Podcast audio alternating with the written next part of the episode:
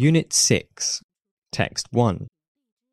Humans have a habit of stalling their own progress. From coffee to mechanical refrigeration to genetically altered food, history is littered with innovations that sparked resistance before becoming fixtures in everyday life. But the past 600 years of human history help explain why humans often oppose new technologies and why that pattern of opposition continues to this day. Calestous Juma a professor of Harvard University, explores this phenomenon in his latest book, Innovation and Its Enemies Why People Resist New Technologies. Among Juma's assertions is that people don't fear innovation simply because the technology is new, but because innovation often means losing a piece of their identity or lifestyle. Innovation can also separate people from nature or their sense of purpose two things that are fundamental to the human experience.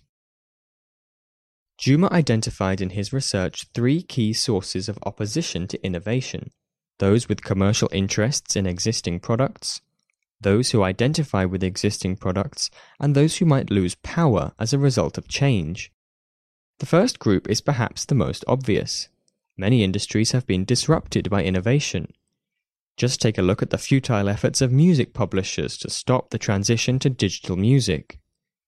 Some consumers might oppose an innovation because the existing product is deeply entrenched in their identity, culture, or customs. Britons prefer tea time at home to lounging in a coffee shop, for example. Finally, the emergence of new technologies can also result in a shift in economic and political power redistributing wealth and influence away from some groups and toward others. The expansion of tractors and other mechanical equipment reduced the need for farm labor, and the shift in population away from rural areas had significant political implications. Humans make decisions about new innovations with their gut rather than evidence. Opponents and enthusiasts of a new technology will often make bold claims to bolster their arguments. Sometimes these assertions are rooted in fact, other times not. People once claimed coffee could make you sterile.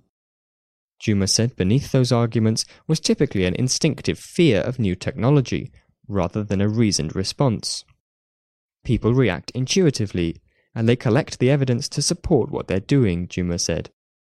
They see a new product, and there is an emotional reaction to that product, because it challenges their outlook on the world. This has been the story with almost every new product.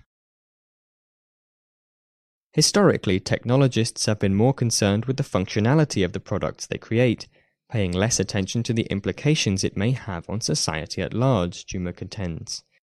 That may be starting to change as Silicon Valley faces scrutiny about the security and privacy implications of new technologies. Juma points to artificial intelligence as a typical example. Concerns about unruly robots running amok has prompted serious discussions about adding a kill button to artificial intelligence products, an idea that Google and others have been working on.